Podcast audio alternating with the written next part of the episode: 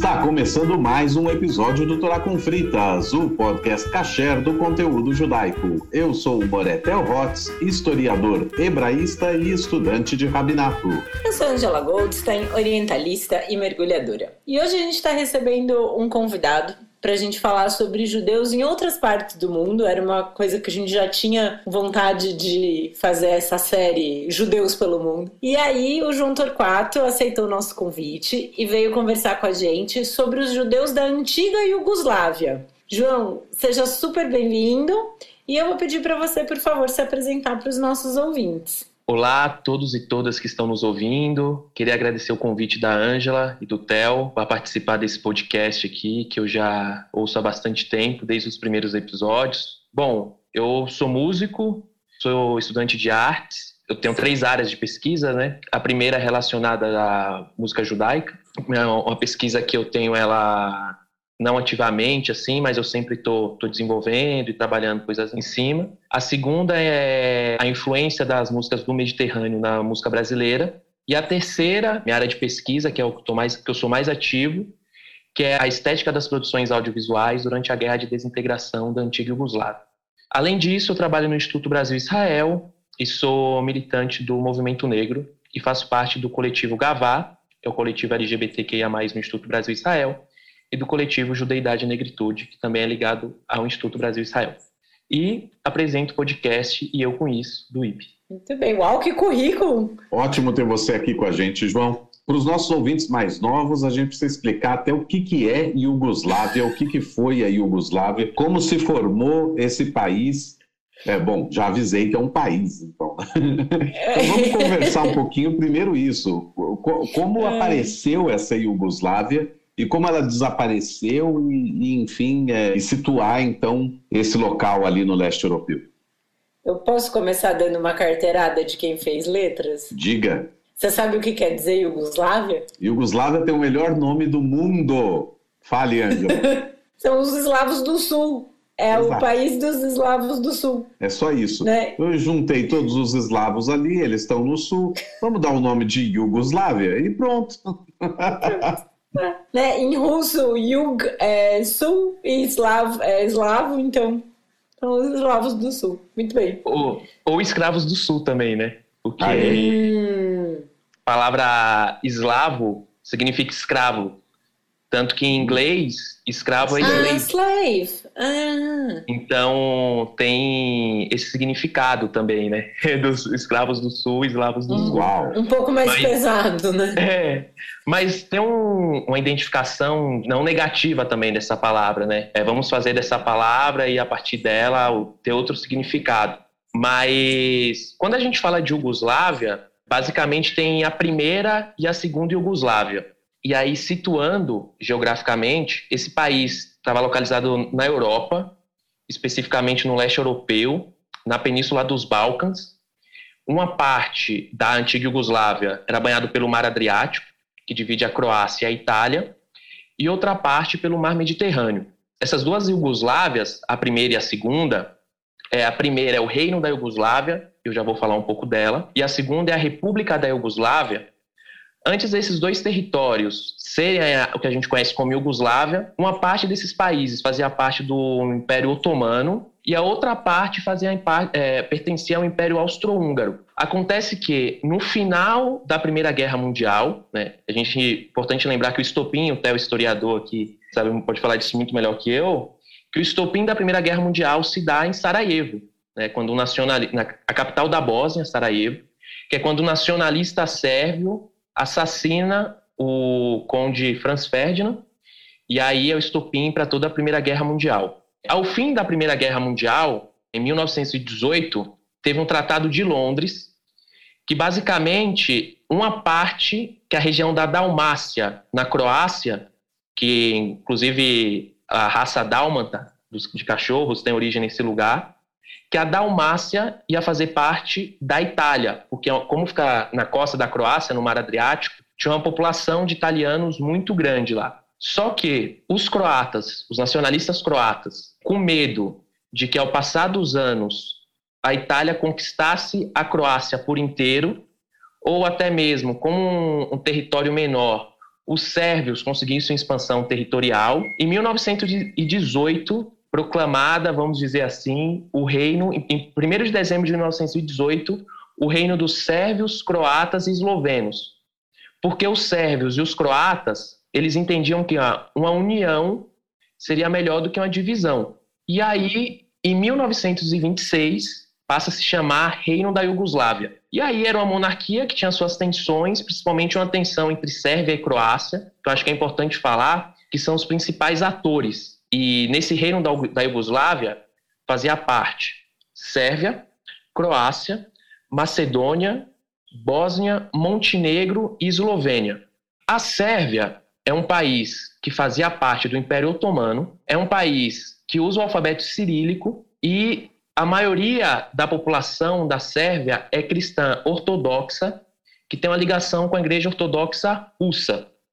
E por conta do Império Otomano dominar aquela região, a Sérvia, vamos dizer assim, tá mais tem algumas, alguns costumes e algumas práticas, vestimentas, diversos traços culturais mais orientais, vamos dizer assim. Já a Croácia fazia parte do Império Austro-Húngaro, é um país que faz, fala o mesmo idioma que a Sérvia, mas usa o alfabeto latim e a maioria da população é cristã católica romana. Então, já tinha essa tensão no ar, vamos dizer assim, e a capital, tanto do reino dos sérvios, croatas e eslovênios, quanto do reino da Iugoslávia, era Belgrado, na Sérvia. Então, já tinha uma tensão no ar durante esse período de reinado, mas existia assim, de uma maneira tranquila. Até que, na década de 30, o nazismo chega ao poder na Alemanha e na Croácia, o Hitler encontra um apoio do movimento nacionalista fascista croata, que é os Ustaches. Acho que é importante falar desse, desse, desse, desse grupo, e é até importante abrir um parênteses, porque é ano de Copa do Mundo, a Croácia está na Copa. E aí, João, tudo bom? Tá sabendo que sexta-feira, né, mais conhecido como amanhã, a gente vai jogar contra a Croácia. E eu tô com uma dúvida aqui, que eu acho que você pode me ajudar, que é por que a camiseta da Croácia é quadriculada de xadrez vermelho igual uma toalha de restaurante italiano? Né? O pessoal até brinca com isso. E esse ano acho que até a meia da seleção deles está quadriculada assim de branco e vermelho. Então vou deixar essa dúvida para você e pedir para você dar uma arriscada aí num palpite para o placar do jogo. Será que a gente avança para semi? Valeu, João. Se tem uma história oficial assim sobre sobre isso, né? Mas uma das mais prováveis é que é o seguinte: a Croácia é banhada pelo Mar Adriático, né, que também pega uma região da Itália. E a Croácia teve um rei chamado Stefan Drich, que acabou sendo preso em, em Veneza, na Itália, depois de uma batalha na região da Dalmácia, né, na Croácia. Uma versão né, da, da história diz que esse rei ele foi desafiado, né, enquanto preso pelo rei de Veneza, é, que era Pedro II, se eu não me engano, e ele apostou uma partida de xadrez com, com esse rei e quem ganhasse ia ficar com a região da Dalmácia. E a outra versão diz que ele apostou a liberdade e se ele a liberdade ou a morte, se ele perdesse ele morreria. E ele ganhou essa partida de xadrez e quando ele voltou para a Croácia, ele acabou instituindo né, a, o xadrez como parte da, da estética e da identidade nacional da Croácia. E eu acho que para o jogo de sexta-feira, 2 a 0 para o Brasil, é, a Croácia tem um timaço, mas o pessoal está bem desgastado aí da, da Copa, é, do jogo contra o Japão, que acabou indo para prorrogação e penalidade. Então acho que o Brasil vem com mais preparo físico, é, vem empolgado né, da, da última vitória contra a Coreia do Sul. Então eu acho aí, eu chuto 2 a 0 para o Brasil.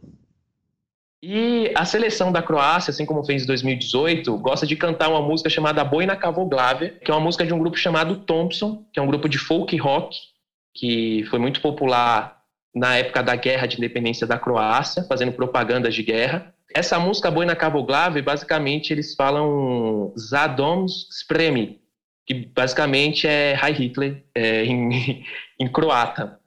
E em 2018, na Copa do Mundo, o time da Croácia cantou essa música, que os fascistas croatas faziam essa saudação na Segunda Guerra Mundial. Vai ter o domínio dos Ustaches, ali na Croácia, e vai se expandindo por parte de outros territórios da Iugoslávia, em particular na Sérvia. E qual eram os grandes alvos dos fascistas croatas naquela região? Judeus, ciganos e sérvios, sérvios cristãos ortodoxos. Além de comunistas, anarquistas, socialistas, nacionalistas sérvios e outras populações locais. Voltando um pouco para trás, porque depois é, eu, eu, vou chegar nesse ponto, e aí falando sobre a presença judaica na, na Sérvia, na, na Iugoslávia, perdão, o país que tinha a presença mais consolidada era a Croácia. Dos 80 mil judeus que existiam na, na Iugoslávia, né, no reino da Iugoslávia, aproximadamente 50 mil estavam na Croácia. Inclusive, o Vladimir Herzog, jornalista judeu, foi assassinado pela ditadura militar no Brasil. Ele era um judeu iugoslavo que nasceu na Croácia. Hum, é, ele era croata, então. Ele era croata, iugoslavo croata. E quando os fascistas chegam ao poder na Croácia, os Ustaches, basicamente toda a população judaica, é, não só na Croácia, mas em outros países, foram dizimadas.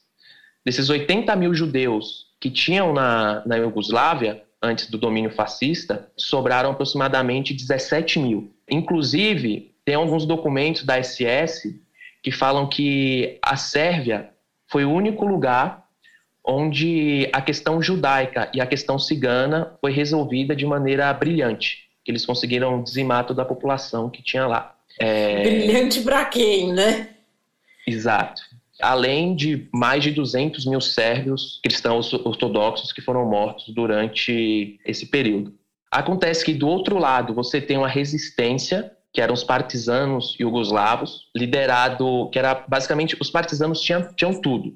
Os grupos partisanos eram majoritariamente compostos por anarquistas e comunistas, mas também tinham nacionalistas sérvios que eram contra o domínio fascista na Croácia e que fazia essa resistência. E esse grupo ela, era liderado por um sujeito chamado Josef Broz Tita, o Tita, né, em, usando, usando o sotaque aí. E eles conseguem resistir ao domínio fascista na Iugoslávia. Ah, só um parênteses que na Macedônia, hoje Macedônia do Norte, também teve uma, é, uma invasão nazista, só que não foi via, via Croácia. O domínio da Maced nazista na Macedônia foi via Bulgária.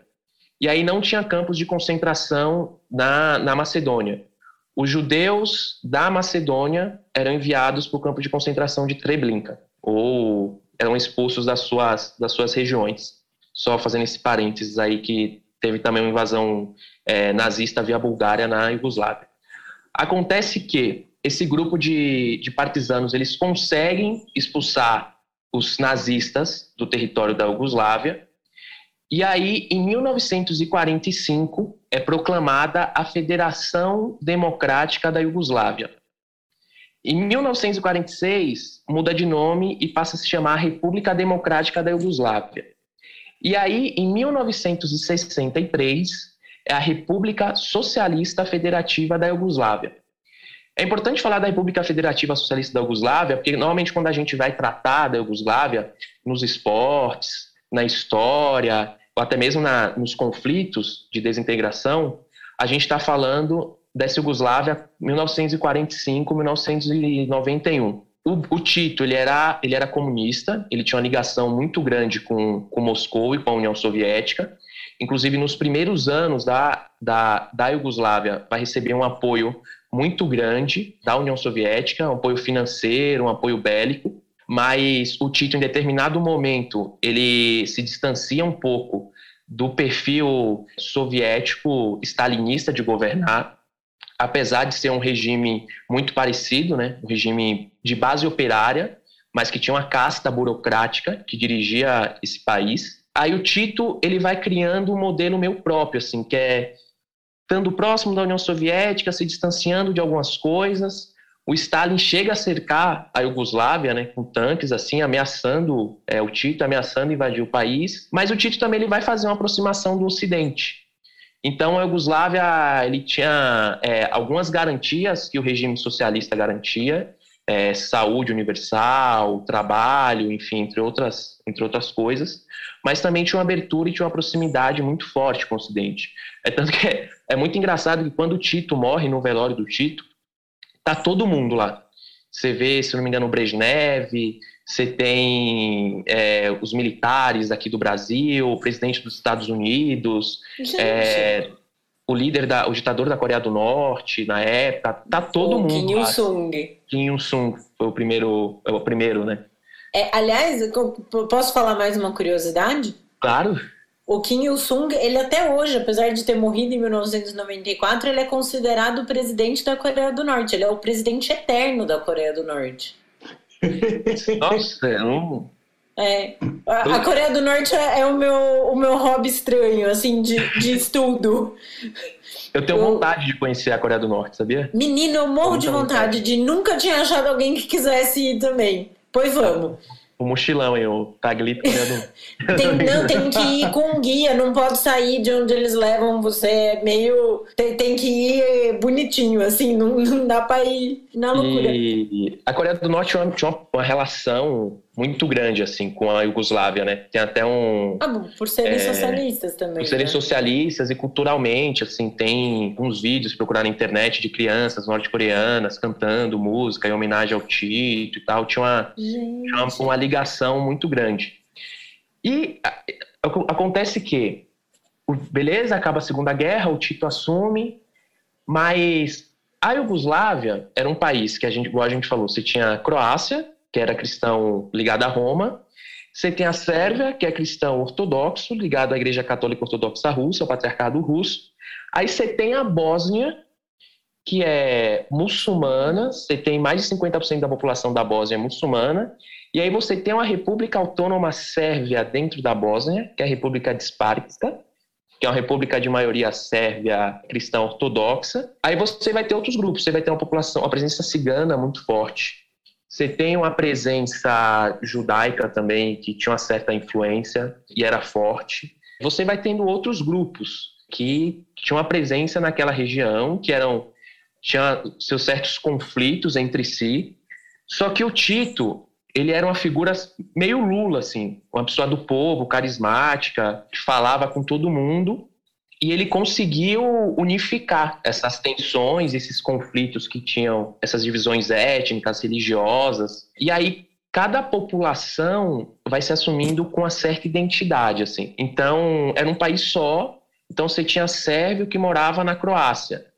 Só que se essa pessoa nasceu na Croácia, mas era cristão ortodoxo, então ela se identificava como sérvio. Era bósnio, nasceu na Sérvia, a depender do lado que vinha ali, se identificava como muçulmano mas vivia assim tranquilamente. É, é muito comum, você pega pessoas que nasceram nos anos 70, nos anos 60, até mesmo nos anos 80, que o pai é judeu da Eslovênia, a mãe é muçulmana da Bósnia. Você vê assim, é, era muito comum.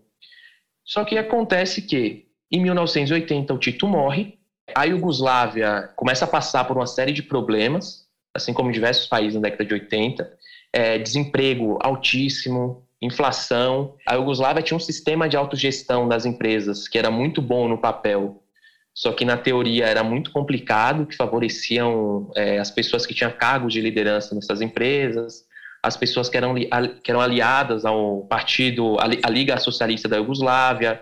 O Tito ele cria campos de trabalhos forçados parecido com o Gulag. Tem um, um antigo militante sindicalista jugoslavo, que faleceu em 2008, o Pavlo Smirovic, que ele ficou preso sete anos, acusado de trotskismo, uma prisão política na Iugoslávia. Então, ainda era um regime de partido único, né, muito parecido com o da União Soviética, e diversas tensões né, políticas é, desse seio burocrático do partido ali e, da, e do poder da Iugoslávia, a partir da morte, da morte do Tito, que era esse poder central, vai se acirrando, vai se acirrando, e aí inflação, colapso socialismo na Polônia, queda do Muro de Berlim no final da década de 80 na, na Alemanha. E o que, que acontece? Se tem uma coisa que o capitalismo é muito bom, é de acirrar as divisões étnicas, culturais, religiosas entre os povos para conseguir implementar a sua forma de dominação. E os anos 80, isso foi sendo feito ali na Iugoslávia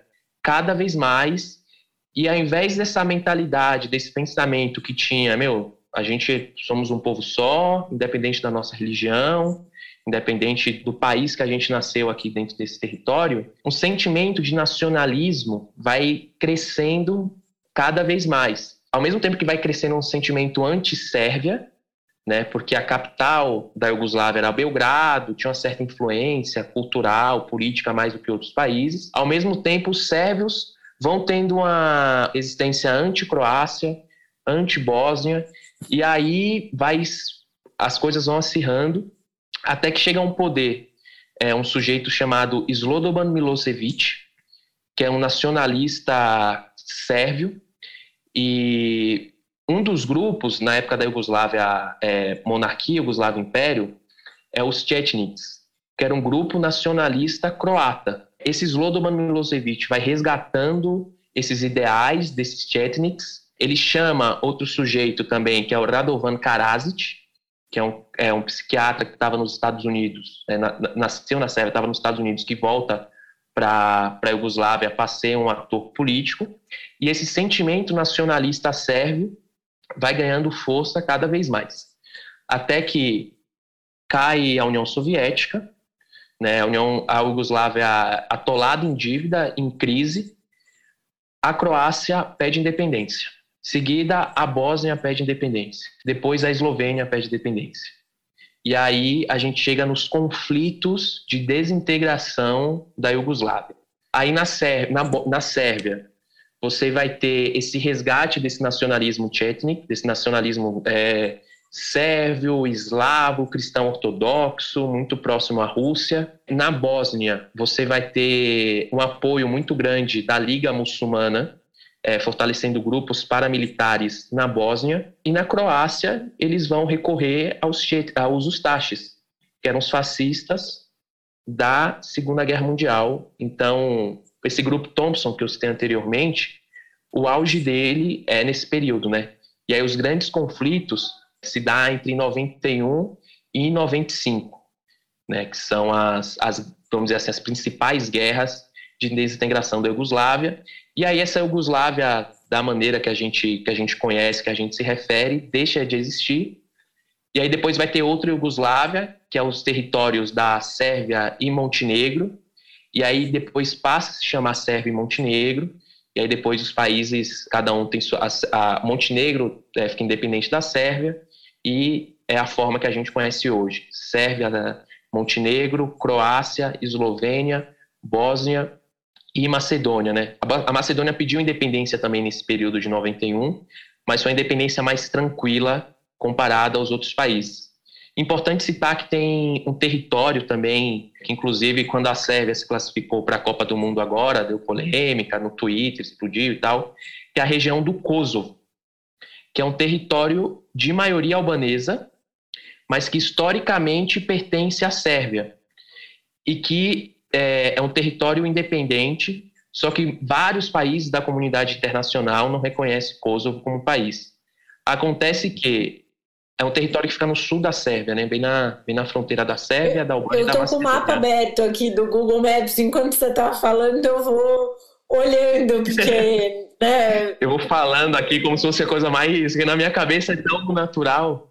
Exato, né? Não, alguma, alguma ideia geográfica dali eu tenho, assim, mas eu fui olhar porque justamente quando você vai falando dos países, eu nasci em 85. Então, em 91, quando começa a guerra de separação da, da Iugoslávia, eu vi a notícia na televisão, mas obviamente não me lembro. Mas a partir de 93, mais ou menos que eu já era mais grandinha, eu já começo a me lembrar, assim, de ouvir esses nomes na, na televisão, no jornal, né? Ah, Bósnia, Sérvia, Croácia e tudo mais. E a gente vai ouvindo isso e ouvindo das separações do Milosevic é um nome que me é familiar. Depois, se eu não me engano, acho que em 98, mais ou menos, teve o julgamento dele, né? E é um nome que é familiar, assim, um nome dessas pessoas horrorosas, né? Que a gente tem da história, assim. Sim, se a gente sempre ouve, tem é, referências e tal. Memórias do Pedro Bial. Eu não era nascido, mas tem muito vídeo do Pedro Bial sobrevoando Sarajevo. Cobriu, né, a guerra lá. Sim, ele cobriu, ele cobriu. Esse período dos anos 90, assim, ele fez uma cobertura na União Soviética, ele cobriu a, a queda da União Soviética, a queda do Muro de Berlim, 89, e a guerra, as guerras de desintegração da Iugoslávia. É importante citar, assim, um, falando da guerra, mais uma curiosidade. Quem cobriu a queda do muro de Berlim foi o Cílio Bocaneira. O Pedro Bial cobriu a reunificação da Alemanha. Eu aprendi é isso no Vida de Jornalista. É verdade, é verdade. Mas eu tenho alguma memória na minha aula de história, não sei se é aquelas memórias que nunca existiu, do Pedro Bial na queda da União Soviética, ou não? A da União Soviética, acho que sim. Mas ele foi quando teve a reunificação da Alemanha, é, foi ele ah, que cobriu. Eu, eu falei a reunificação, muro de Berlim, né? Isso, a reunificação ah, tá. foi ele que cobriu. Porque primeiro cai o muro e depois tem a reunificação. E hoje ainda existe. Então, se você quiser tirar uma foto na frente do muro ainda em Berlim, tem uhum. ainda um, um trecho, né? É, é possível. E eles vendem pedaços do muro de Berlim em Berlim, que você pode estar tá levando aí talvez um, um gato por lebre. Não, só só uma, uma curiosidade assim sobre a guerra, né? Aquelas que assim, seria como se não fosse trágico, porque eu, sempre que eu trago alguma curiosidade da Yugoslávia, todo mundo acha, ai, qual que é a curiosidade? É sempre uma curiosidade muito ruim, né? Porque é, nessa, nessa guerra, né, entre 11, mais especificamente entre 11 e 15 de julho de 1995, teve um massacre de Srebrenica, que é o maior massacre, maior genocídio em massa depois da Segunda Guerra Mundial, onde mais de 8 mil, quase 8.400 bósnios muçulmanos foram assassinados, né, por, por tropas sérvias, assim, é bem, limpeza é bem pesado, étnica mesmo. uma limpeza étnica, inclusive em Sarajevo, assim, turismo em Sarajevo é, é você visitar cemitério, assim, e aí tem cemitérios em Sarajevo que tem quatro, cinco camadas, assim, de, de terra, assim, das pessoas que foram mortas na, na guerra. Então, sim, basicamente a Yugoslávia foi isso, foi primeiro um reino, é, depois uma república é, socialista, e que se desintegrou nessa for dessa forma, né, com, com essas guerras, e hoje, então, são esses três países, né, Sérvia, Croácia, Bósnia e Herzegovina, Eslovênia, Montenegro e Macedônia, que agora se chama Macedônia do Norte. Não tem a Macedônia do Sul, é só a do Norte? É só a do Norte. Ah, eles ficar com... Na verdade, é, isso é uma curiosidade também. Eles tiveram que botar esse do norte aí, porque a Grécia entrou com uma representação na ONU, porque não aceitava esse nome, porque não tem nada a ver com Alexandre o Grande, é, aquela região, e que a Grécia que é o berço, e que não sei o que, que eles não podiam usar Macedônia. Aí eles falaram, ah, tá bom, bota aí North Macedonia e tá tudo certo. E aí passou, porque o nome não é Macedônia. Adorei! Mas ficou um tá tempão, um tempão o nome do país ficou um nome assim, Antiga República Iugoslava da Macedônia. Era o nome que ficou por um tempão esse nome temporário, é, enquanto se resolvia essa pendenga com a Grécia aí. Imagina o gentílico disso, né? John Zé, eu sou um antigo república iugoslavo da Macedônia, tipo... É.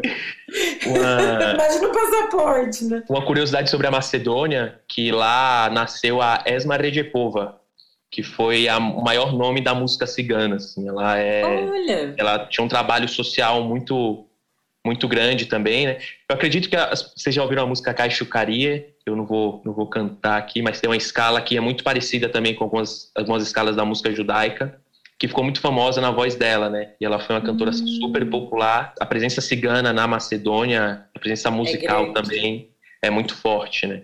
Tem um documentário Legal. chamado Balkan Reunion, que eu deixo aqui de sugestão também. Ah, boa, já vou anotar pra gente falar no fim também. Mas eu, uma coisa que eu achei muito interessante, que eu não, não sabia, João, e que você falou, né? Que a, a Iugoslávia, ela se forma, é, é, é uma decisão dos países, né? De vamos nos juntar. Eu sempre tinha a impressão de que tinha sido uma coisa é, imposta Sabe? É, isso por pura ignorância mesmo. Do mesmo jeito que a União Soviética englobou vários países, e aí quando cai a União Soviética eles decidem, não, agora nós somos Ucrânia, nós somos, daí tem todos os estão, né? Cazaquistão, Uzbequistão, nós somos o nosso próprio estão, e a Iugoslávia, ela termina, né? Ela se separa ali junto com a queda da União Soviética, e eu tinha muito essa sensação de que era.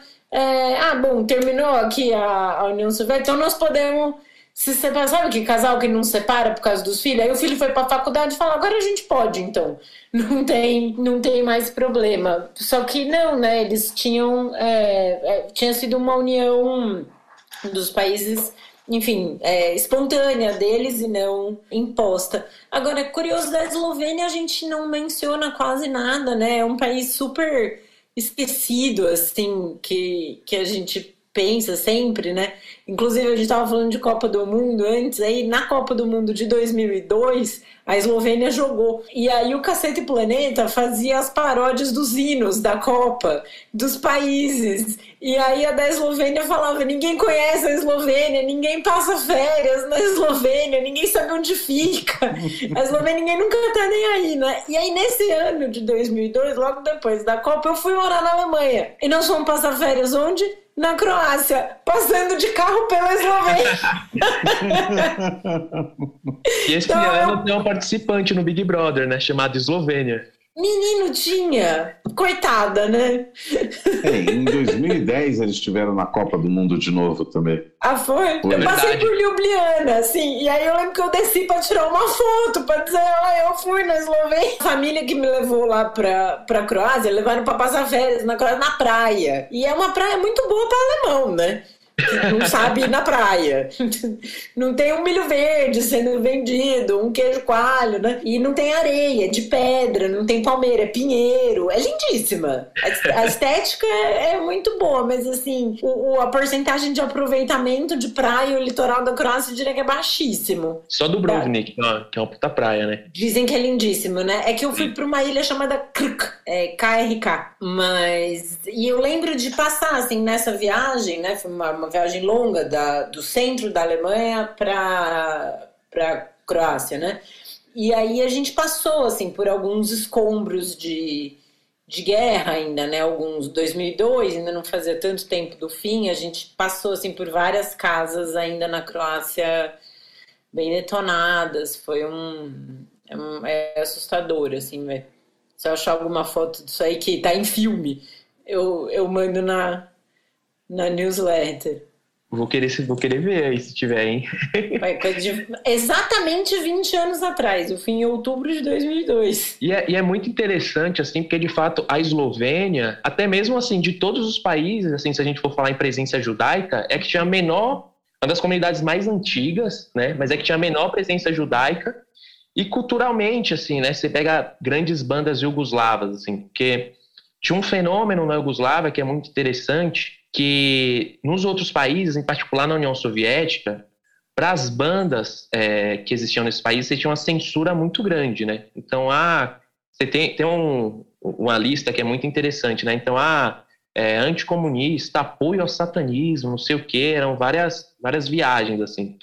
E a Iugoslávia, você tinha uma abertura artística muito grande, assim. Você tem banda de tudo, é minimalismo eletrônico, pós-punk, pop. Então, tem muitas pessoas que viviam em países tipo Romênia, Polônia, na Cortina de Ferro, que falam, ah, o principal contato que eu tinha, entre aspas, com música ocidental era com as bandas jugoslavas.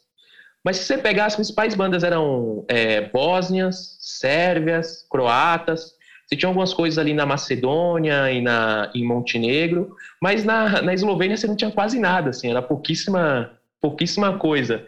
Aí você, na guerra também foi um atuante quase neutro, assim, comparado à Bósnia, Croácia, Sérvia. Mas uhum. o Tito morreu em Ljubljana, na, na Eslovênia. Olha, a atual capital da, atual capital. da Eslovênia. Mas, de fato, tem esse lugar mais secundário mesmo. Assim. Ah. E, e, possivelmente, assim, judeus que foram para a Eslovênia possam ter ido da Itália para lá, né, também, porque são países vizinhos e acho que de um trânsito um pouco poroso também, né, da, da Itália para a Eslovênia. Agora, uma dúvida que me, me aparece aqui, porque a gente sempre fala muito, né, da Europa Central, leste europeu, dos judeus que falam Yiddish. Agora, na, na Iugoslávia, que era. E o Yiddish é escrito com o alfabeto hebraico, né? Na, na ex-Yugoslávia, que a gente tem ali países é, usando o alfabeto cirílico, que é o mesmo alfabeto usado na Rússia, por exemplo. A gente tem a presença do Yiddish ou existia algum idioma mais próprio, talvez? É, é muito interessante assim falar sobre sobre a presença judaica na Iugoslávia, né, e os ritos e, e, e outras coisas, porque assim as, a, a, presença de judeus na Iugoslávia, né, nos territórios que configuravam as antigas Iugoslávias, vamos falar assim, está desde a época do Império Romano. São presenças de fato muito, muito antigas. É como é, é o caso da presença judaica na, na, na própria Itália. Né? Então, sim, sim. E, e, e, tem realmente essa, essa. Você tinha falado antes. A gente, a gente não pensa muito, ouve falar de Croácia e Itália, a gente não pensa eles como países próximos, mas tá existe, né, existe uma fronteira ali. É, e, e, eu lembro até que a Ariela Segre ela costuma contar essa história de que ela é italiana, mas ela já foi croata, mas ela já foi iugoslava e voltou a ser italiana, justamente por conta dessas mudanças todas ali e tudo mais. Mas é, é esse é um primeiro foco da, da pré-diáspora ainda. Né? Não é a diáspora da destruição do templo de Jerusalém, para contextualizar aqui para os nossos ouvintes, mas ainda antes, enquanto o Templo de Jerusalém, o segundo templo, ainda existia, já tinha uma proto-diáspora e judeus estavam na Itália e ali no Sudeste Europeu. Eu adoro falar Sudeste Europeu, porque a gente nunca usa esse termo, né? É, mas é, o Sudeste Europeu, né? É, e você já tem as primeiras, as primeiras comunidades se estabelecendo lá, então elas são pré-Yiddish. Sim, sim. Uhum. É, é, é, aí é interessante isso que eu, vocês estão trazendo, assim, que são comunidades de fato muito antigas mesmo, assim. Isso que o Theo traz, de, de uma ligação à comunidade italiana e tal. E essa influência, essa relação, essa proximidade, principalmente da Croácia com a Itália, muito forte, né? Inclusive, tem um, um amigo meu que ele mora num prédio é, na Zona Oeste aqui de São Paulo. E eu cheguei para ele assim, falei: Nossa, esse prédio aqui parece um prédio que tem na Croácia e tal. Falou, ah, não, é porque o arquiteto desse prédio é italiano. E boa parte das construções na Croácia e na Iugoslávia era influenciada por arquitetos italianos. Assim, então, uhum. essa, essa aproximação muito grande. Mas e sobre a presença judaica na, nos territórios que configuravam a antiga Iugoslávia, né? São presenças antiguíssimas, né, desde a época do Império Romano. É, a Croácia tem documentado algumas das comunidades mais, mais antigas, assim, né, é, a partir do século III, né, depois da, da Era Comum, mas Croácia, Sérvia e Macedônia eram comunidades antigas, é, mas eram ainda comunidades pequenas. Por exemplo, você pega a Macedônia, né, a primeira sinagoga da Macedônia, é, em Skopje, sinagoga de Skopje, o Skopje em português, que é a capital da Macedônia, foi construída em 1366, que é a sinagoga Bet Sharon. Então, assim, para ter uma ideia do quão antiga eram essas comunidades. Muito antiga, né? Porém, contudo, entretanto, doravante, no final do século XV e começo do século XVI, que vai ter uma presença judaica gigante nesses territórios, porque a expulsão dos judeus da Espanha e de Portugal. Então, se a gente for pegar um mapa da Europa, né, os mesmos judeus que foram para a Turquia e para a Grécia que estão do lado, alguns pararam e ficaram nos territórios da Iugoslávia, que era parte do Império Otomano, e tinha uma certa tranquilidade, entre aspas, comparados a outros lugares, para as práticas judaicas, né, culturais, religiosas, enfim. Mas ainda os judeus nesses territórios, eles tinham um lugar de. Eles estavam no segundo grau, assim, vamos dizer. Então tinha dificuldade em ter comércio, tinha, né, não era cidadão pleno daquela sociedade, mas tinha sinagogas, né, tinha a vida judaica, é, conseguia exercer ali diferente de outros países da Europa, né. E é interessante porque a sinagoga de Sarajevo, a sinagoga foi fundada em 1518. E é, Sarajevo é apelidada de Jerusalém da Europa, ou Mini Jerusalém, porque, assim, basicamente só em Sarajevo, em Jerusalém, que você anda, você vê uma sinagoga, aí você anda um pouquinho, você vê uma mesquita, aí você anda um pouquinho, você vê uma catedral ortodo é, cristã ortodoxa, aí você anda um pouquinho, você vê uma catedral romana. Então, né, tem, tem, essa, tem essas relações. E aí, numericamente, né, a maior população judaica é, antes da Segunda Guerra era a Croácia, tinha uma presença judaica muito grande. Só que o que acontece? a Croácia e a Eslovênia faziam parte do Império Austro-Húngaro. Então, vai ter uma influência de uma tradição ashkenazi nesses dois locais. Agora, Bósnia, Sérvia, Macedônia, Montenegro, por conta desses judeus que vieram da Espanha e Portugal expulsos, vai ter uma influência, uma influência sefaradi, sefaradi, a liturgia toda sefaradi, o uso do ladino, as comidas, as músicas. Porém, por exemplo, na, Ser, na Bósnia, é uma sinagoga sefaradi, sefaradi, mas com alguns ritos ashkenazi. E você vai ter sinagoga vice-versa. Então, você tem é, essa mistura. Mas 80% dos judeus da Iugoslávia, né, pré-segunda guerra, era de, de uma influência é, sefaradi, né? Então... Que é o que acontece também na Bulgária, que é ali do lado, a comunidade na Bulgária era majoritariamente sefaradi. Aliás, tem uma história que eu acho que eu já contei aqui é, há algum tempo no, no, no Torá com Fritas, que quando começaram as notícias, né, os nazistas subiram ao poder e não sei o que e tal, existe um autor que é um judeu búlgaro que ele conta que ele fala para os pais, mas os nazistas estão chegando no estão chegando para esses lados. Não é melhor a gente fugir? E os pais falam: "Não, o problema deles é com os judeus ashkenazim, nós somos sefaradim". Eles têm certeza que o problema é com, com os judeus do, do, do leste europeu ali, com o problema eles não têm a mínima ideia que é uma coisa. Né? E aí Essa você não tinha sendo, contado, não, é acaba ótimo. sendo horrível toda a situação. Tem uma história parecida com os, os é, caraítas no leste europeu, que tem certeza que eles não vão sofrer nada, é, porque o problema dos caras é com os judeus. E, e de fato, quando os, os soldados alemães chegam uh, na região, agora eu não lembro qual era a região, é, eles identificam essa população caraíta e eles não conseguem saber se eles são judeus mesmos. E, e eles mandam um, um comunicado para Berlim falando o que fazer, perguntando o que fazer com eles, que eles são não judeus de religião israelita, que é assim que eles se identificavam. Eles são israelitas verdadeiros e não são judeus. Mas é, essa é uma questão interna do judaísmo. O caraíta vai dizer, eu não sou judeu, que o judeu é o judeu rabínico, né? Mas aí na hora que eles falaram, nós não somos judeus, mas temos religião israelita, os alemães não entenderam nada do que estava acontecendo ali, mandaram um comunicado para Berlim. É claro, a resposta foi é, leva eles também.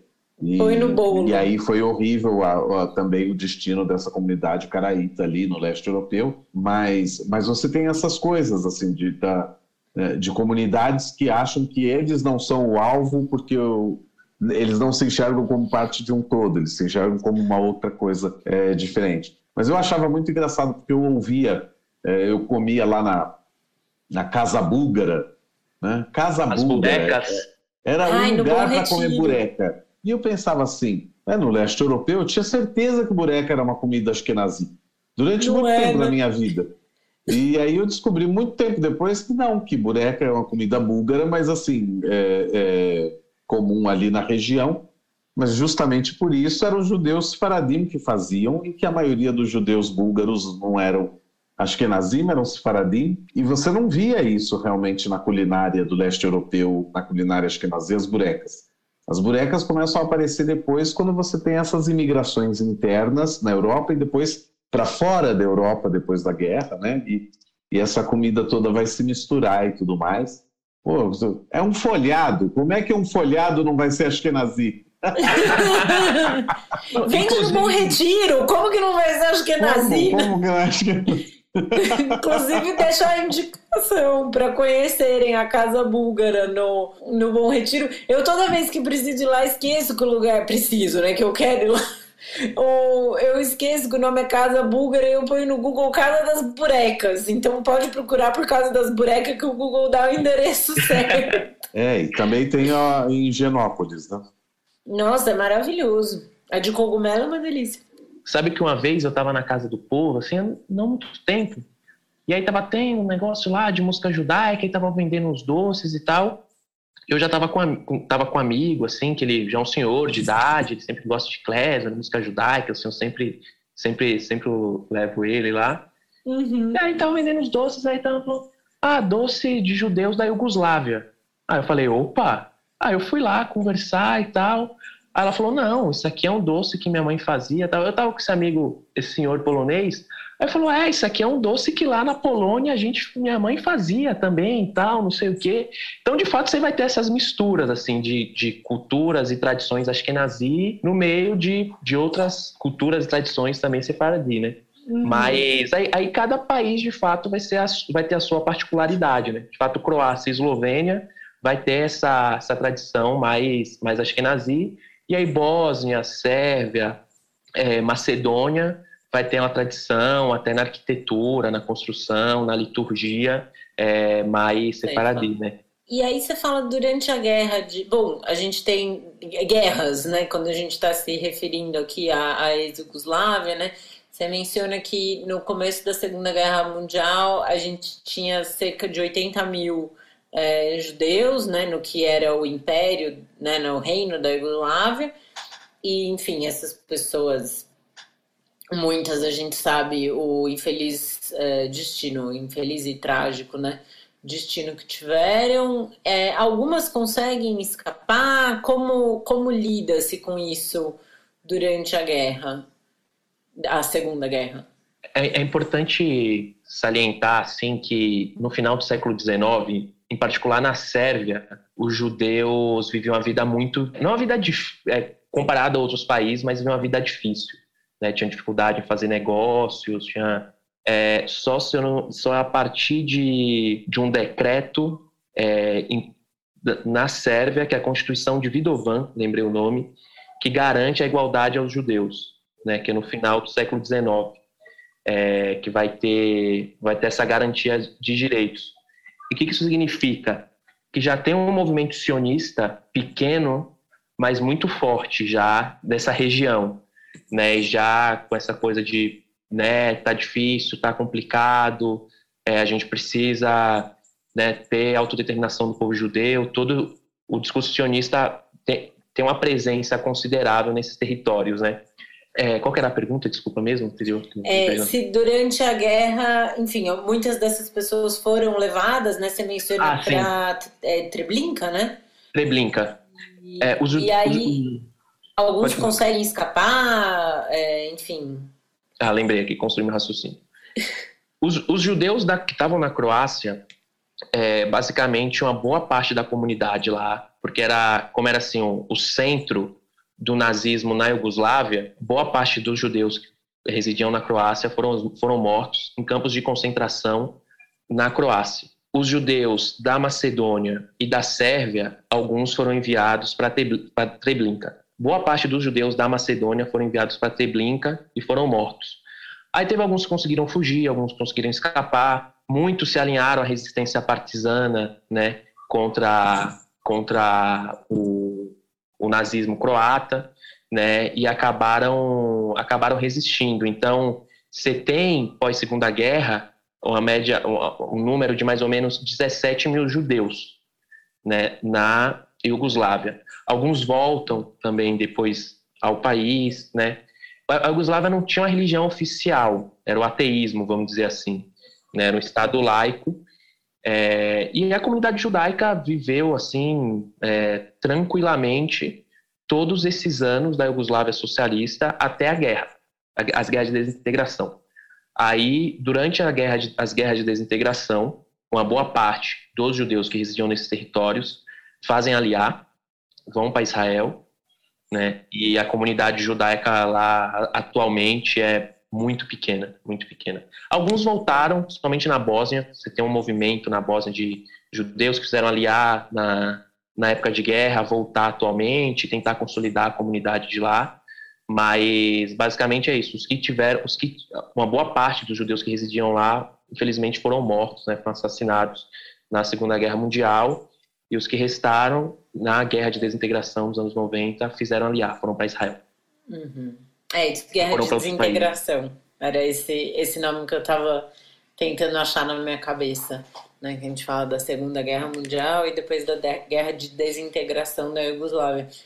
É, não, eu acho que é interessante você pensar que algumas pessoas hoje em dia pensam em, em voltar, né? Assim, fizeram aliar e, enfim, tiveram uma vida, acredito que ok, em Israel e falam, não, agora eu quero voltar para o lugar de, de onde eu vim, né? E consolidar a comunidade lá. Eu acho isso um pensamento bem bem interessante, assim. Você tem números, João, de, de população atual, como tá? Tem alguns censos de 2000 e que são antigos, assim, 2008, 2009, mas tudo entre 800, 900 judeus, assim. É, Nossa, bem pouquinho. É bem pouco, bem pouco. Você tem sinagogas ativas hoje, a sinagoga de, de Sarajevo é ativa, é, a sinagoga de Belgrado é uma sinagoga que é ativa, né? Você tem é, a sinagoga que, fun que funciona, você tem é, César lá normalmente, mas é, é, é, bem pequeno, assim, bem pequeno. Acho que hoje, assim, deve passar de mil é, nesses, nesses países, mas não muito, não muito. Na Croácia tem ainda? Ah. Em, em, torno disso, assim, 700, 800 judeus nesses, nesses territórios, né?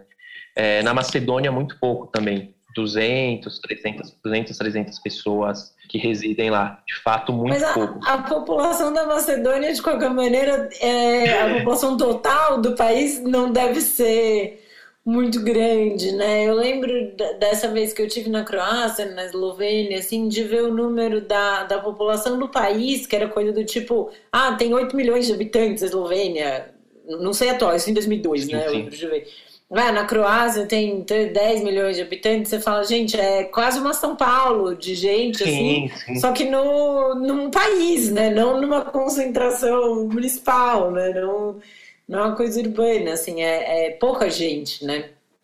É, de, de fato foi isso, assim, na, até um diplomata brasileiro que atuou é, na Bósnia, na Bósnia durante muito tempo, ele escreveu, escreveu um livro chamado é, A Guerra na Bósnia, é, que ele fala que os Ustaches na Croácia, os nazistas croatas, de fato lá foi um grande laboratório mesmo assim de maldade e que eles é, retornavam né, aos oficiais de alto escalão é, do nazismo para replicar em outros locais, outros campos de concentração. Foi um, um laboratório de brutalidade mesmo, assim. Né? Então, uma boa parte da comunidade lá foi foi dizimada e, e, e, é isso que restou. Depois teve outra guerra que foi brutal também.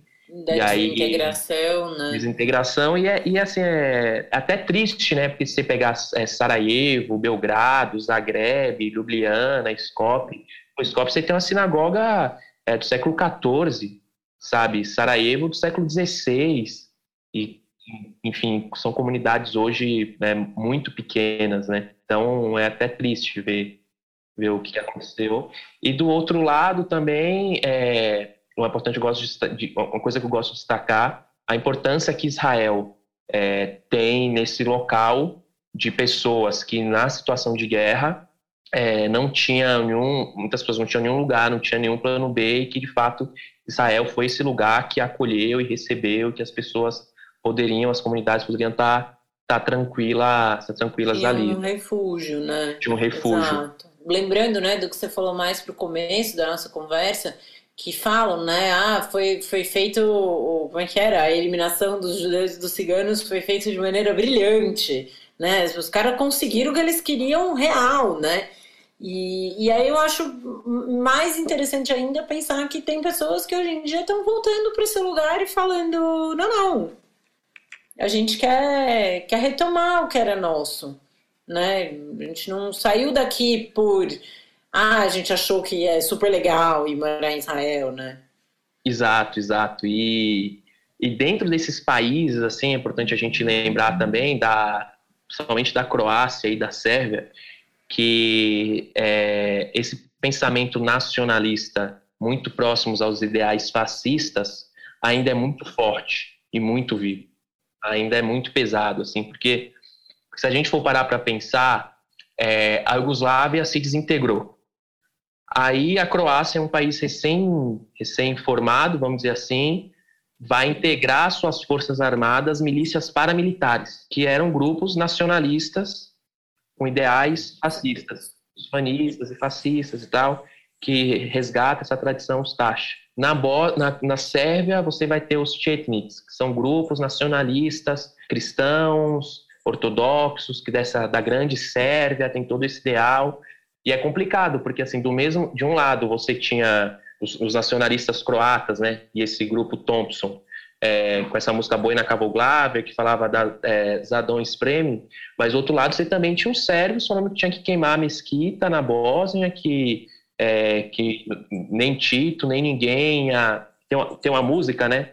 Foi muito. que era uma das ferramentas que esses grupos utilizavam, o que, que era? Era pegar artistas populares na época da Iugoslávia e fazerem músicas de propagandas de guerra para recrutar, recrutar principalmente jovens, né? Então, você tem uma música chamada Iada Bósnia Suverena, né? Que é tipo, a tradução é minha é, pobre Bósnia, que fala isso, que vai queimar todas as mesquitas, que acabou de vez, é uma música super pesada, assim. Então, você tem atualmente é, um retorno desses discursos, desses ideais, e que, mais uma vez, coloca a vida de diversos grupos, né? sejam os judeus que restaram ali, sejam os ciganos, que ainda têm uma presença considerável nesses países, né? e que ainda em muitas regiões da Sérvia vivem em regiões subdesenvolvidas, né, com direitos, direitos básicos, educação, saúde, é, segregados, né? Então, é perigoso assim esse esse discurso e, são lugares que que ninguém olha assim. Esses dias eu estava tava vendo assim algumas coisas da minha iniciação e tal. E aí apareceu, tem uma música chamada Tata, que em sérvio croata significa pai, uhum. que basicamente a tradução da música é meu pai era um criminoso de guerra. Meu Deus. É. É, enfim, é uma música que é muito popular, assim, na Sérvia e com a internet viralizou e tal. Porque quando é, Slobodan Milosevic foi acusado de ser criminoso de guerra, é, basicamente o que, o que eles disseram, falaram, ah, vamos fazer uma música falando que a gente de fato é criminoso de guerra. É onde um cantor chamado Baya Mali Kinitsa, chamada Tata. Então, tava passando lá e tal. Aí apareceu um vídeo com quase um milhão, um milhão de visualizações desse cara atualmente cantando é, essa música num clube lotado de gente. Acho que deveria ser um clube de motoqueiro pela jaqueta. E todo mundo com sol negro na jaqueta e 88. E circulando no YouTube de uma maneira tranquila. Normal. Assim. Normal. Então, é, é, atualmente ainda é muito perigoso ali. Sim, e, e, mas isso são ideias, né? Quando você fala disso do Sol Negro e tal, a gente tá gravando esse episódio, provavelmente vai lá na época da Copa, mais ou menos, e a gente tá gravando hoje, dia 8 de setembro, inclusive dia em que morreu aos 96 anos a Rainha Elizabeth da Inglaterra. Mas você vê, assim, né? Ontem, nas manifestações do, do 7 de setembro do Brasil, tinha é, gente com bandeira do movimento integralista. Né? Na, na semana passada, Cristina Kirchner, vice-presidente da Argentina, sofreu um atentado que, assim, por um milagre, ela não foi morta com um tiro na testa. Assim, o cara chegou muito próximo dela, chegou a engatilhar a arma e, e puxar o gatilho, né? E por um, sei lá, por um milagre mesmo, ela não, não foi morta e o cara tinha um sol negro tatuado no cotovelo. Aí depois aparece a namorada dele falando, não sei se vocês viram isso. Não, não é porque ele tem tatuagem nazista que a gente é nazista não, não, nossa. Ah, filha, coisa, conta né? outra. É, tipo, né? E eu sou uma empada, né?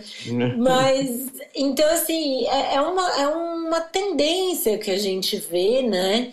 Da, da, escalada desse tipo de movimento, desses nacionalismos, do uso desses símbolos, e eu não vou dizer uma ressignificação desses símbolos, mas é uma reciclagem né, desses símbolos, é, é uma reutilização mesmo né, dessas, desses símbolos, dessas ideias, e enfim, que é uma coisa perigosa, e eu acho que tão perigoso quanto ver isso é é quem vê e não identifica, assim, quem para quem isso tá, né, quase que a mãe falando, se eu esfregar, se eu achar isso eu vou esfregar na sua cara, e tá sendo praticamente esfregado na cara das pessoas e tem gente ainda reticente de ai não pode comparar com o holocausto, ai não pode comparar com o nazismo, né? E aí quando você vai ver já é virou. a negação, né?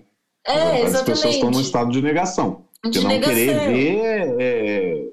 É, não, não querer ver uma coisa que tá assim tá na frente. Óbvio da pessoa, e é muito exatamente. Atual, né? E às, às, vezes as muito. pessoas me perguntam assim, falam, ah, João, por que você estuda a estética de um país que não existe mais? Eu falo, sabe por quê? Porque na guerra agora da Ucrânia, as pessoas estão usando as mesmas músicas, fazendo montagem, então essa música Tata que eu, que eu, que eu citei, né? Que, que fala, que fala meu, meu pai é um criminoso de guerra, né? Moia, moia, moietata Slotinatis Rata, a tradução da a música original, né? Estão pegando a mesma música e fazendo paródia com Zelensky, com Putin, tendo milhões de visualizações. E canais brasileiros estão traduzindo essas músicas e tendo milhares de visualizações e a difusão desses ideais.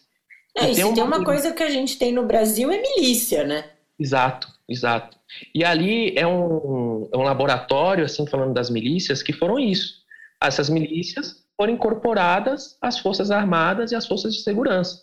Então, basicamente, todas as. Tem um, um quadrinho do, do Joy Sacco, que é um quadrinista e jornalista, chamado, chamado Sarajevo. É, Para quem tem pouco contato com, com a, a Iugoslávia, o conflito e tal, é interessantíssimo, porque vai ver ali que todos os lados, que ali não tinha nem bandido nem mocinho ali, todo lado era era do mal, para não falar um palavrão aqui. Então, não, mas pode falar, a gente, a gente, esse tipo de censura a gente não tem. não, não é muito do nosso é feitio, essa, mas a gente não censura. Porque essa ideologia, ela, ela permeava todos os estratos da sociedade. Então, a ideologia é ruim quando estão contra mim, mas eu aplico muito bem essa mesma ideologia contra aquele outro que está contra mim.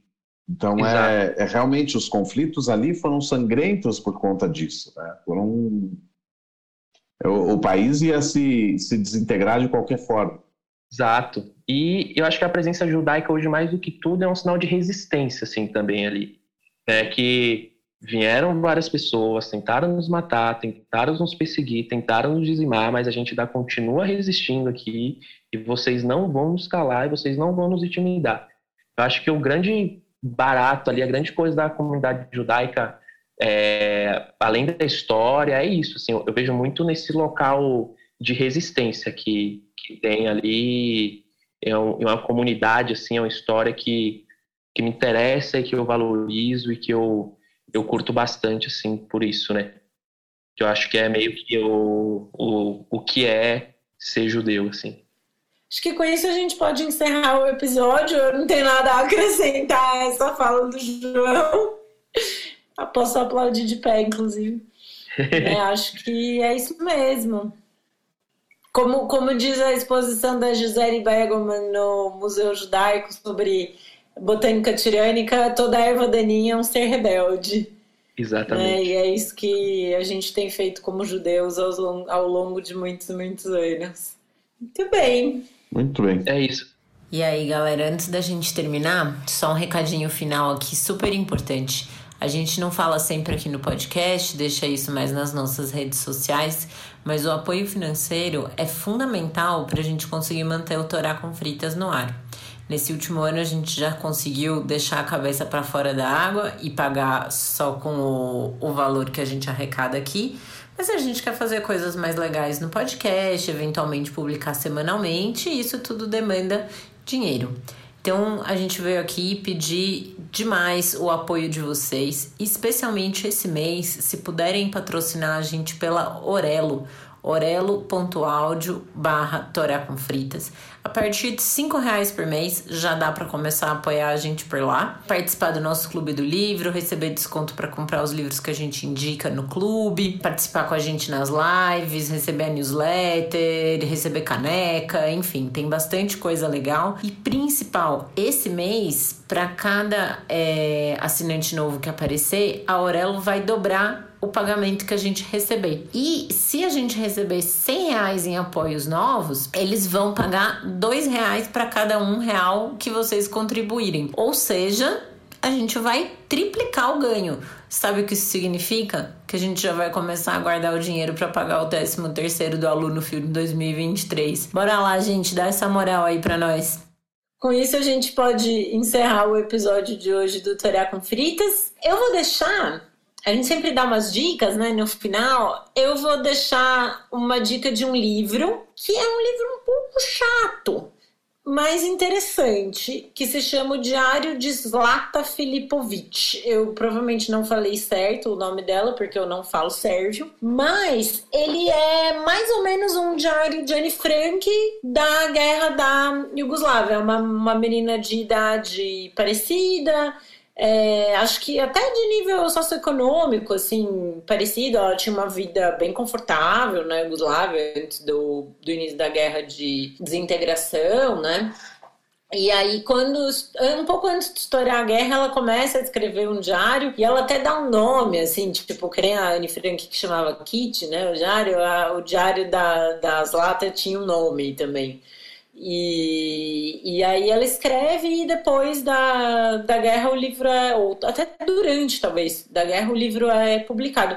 É um pouco chato porque, enfim, tem as coisas de menina de 13 anos, né? Ai, briguei com a minha amiga, ai, minha mãe falou que eu tô com cabelo feio e não sei o quê.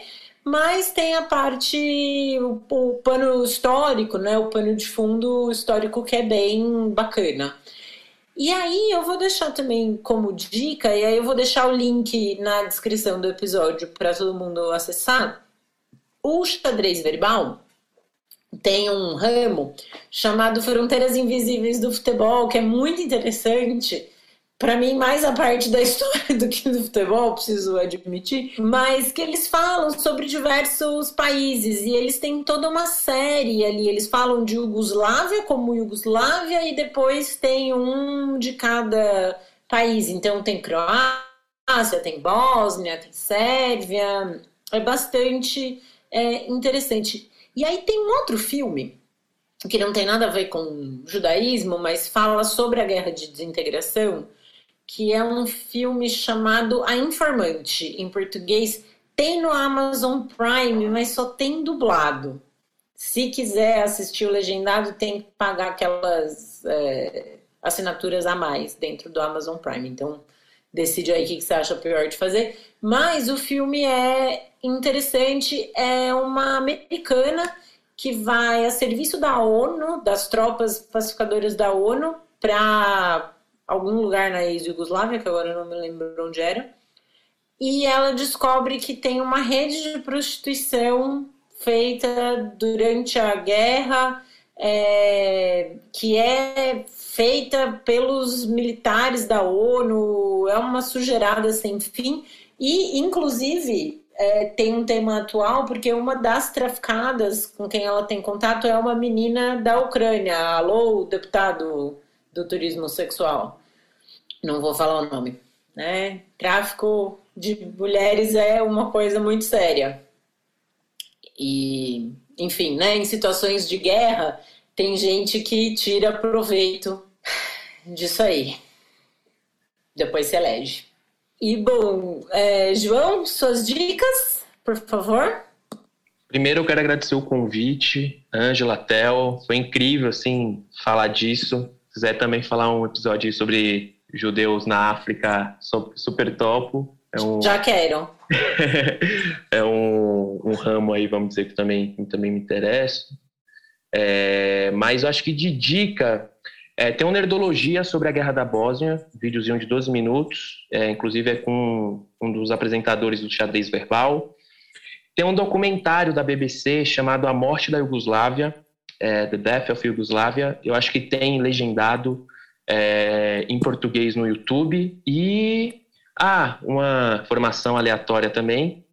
Tem uma música chamada Zamillion Godine, que é uma versão do We Are the World Yugoslávia. Ah, nossa, tem outra é, coisa. Quando eu era adolescente, nos anos 90, é, fizeram um CD. Capaz que eu ainda tenha isso na casa da minha mãe, que era para arrecadar fundos para a guerra de desintegração da Iugoslávia. Tinha aquela música Last Kiss do Pearl Jam. Eu comprei o CD mais por causa da música, menos por causa da política. Mas tinha a música Miss Sarajevo. É, nossa, vou, a próxima vez que eu for a Campinas eu vou, vou procurar esse, esse CD. E bom, tem o livro do Joe Sacco, né, que você tinha mencionado anteriormente, de quadrinhos do Sarajevo, que é bacana. E você tem mais alguma dica, Theo?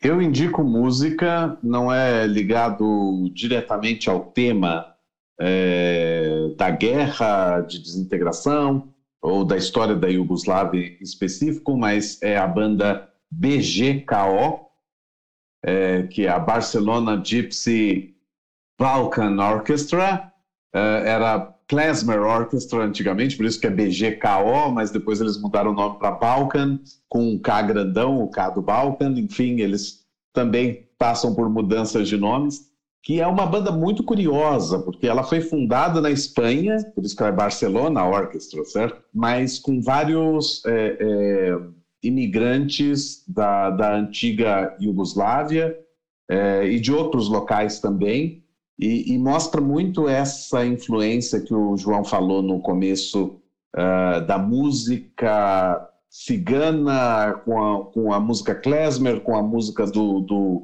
do, da Iugoslávia propriamente dita, que tem essa influência também da música árabe por causa dos muçulmanos, mas tem essa influência oriental turca e tem a influência russa.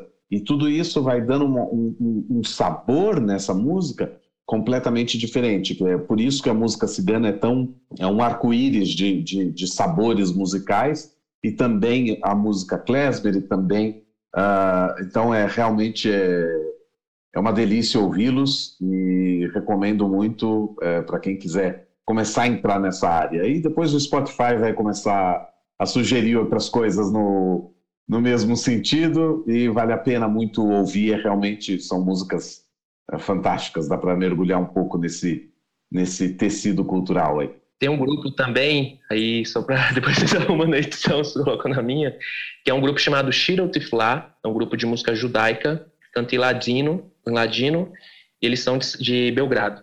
Eles têm várias versões, é, Purim Lano, Salamano, é, enfim, várias canções aí judaicas, sefaradi, que eles cantam é, lá na Sérvia. Maravilha. Bacana, Nossa, João, muito obrigada por ter aceitado o nosso convite. Foi um prazer enorme conversar com você. Já quero é, marcar para a gente falar sobre os judeus da África. Eu sei que tem um ouvinte nosso muito querido que sempre me manda mensagem, o Glauco Figueiredo, que ele com certeza quer ouvir mais sobre, sobre esse assunto. É, o Glauco é jornalista, um, um querido. Sempre, sempre me manda mensagens muito bacanas. E, bom, volte sempre, a casa é sua. E com isso a gente termina por aqui o episódio de hoje do Torá com Fritas. Lembrando que vocês podem entrar em contato com a gente através do nosso e-mail, que é o o nosso Instagram, que é arroba nos seguir no Twitter, arroba. Para não perder nenhum episódio, é só assinar o nosso feed no seu tocador de podcasts preferido. Eu sou Angela Goldstein, junto com o Theo Rhodes, idealizadora e apresentadora do Torá com Fritas. O Alu é o nosso editor de som e intérprete da nossa música de abertura. Para entrar em contato com ele, é só procurar no Insta pelo arroba sempre ou arroba. A nossa identidade visual é da Maia Batalha. Muito obrigada a todo mundo que ficou com a gente até agora. Muito obrigado e até a próxima!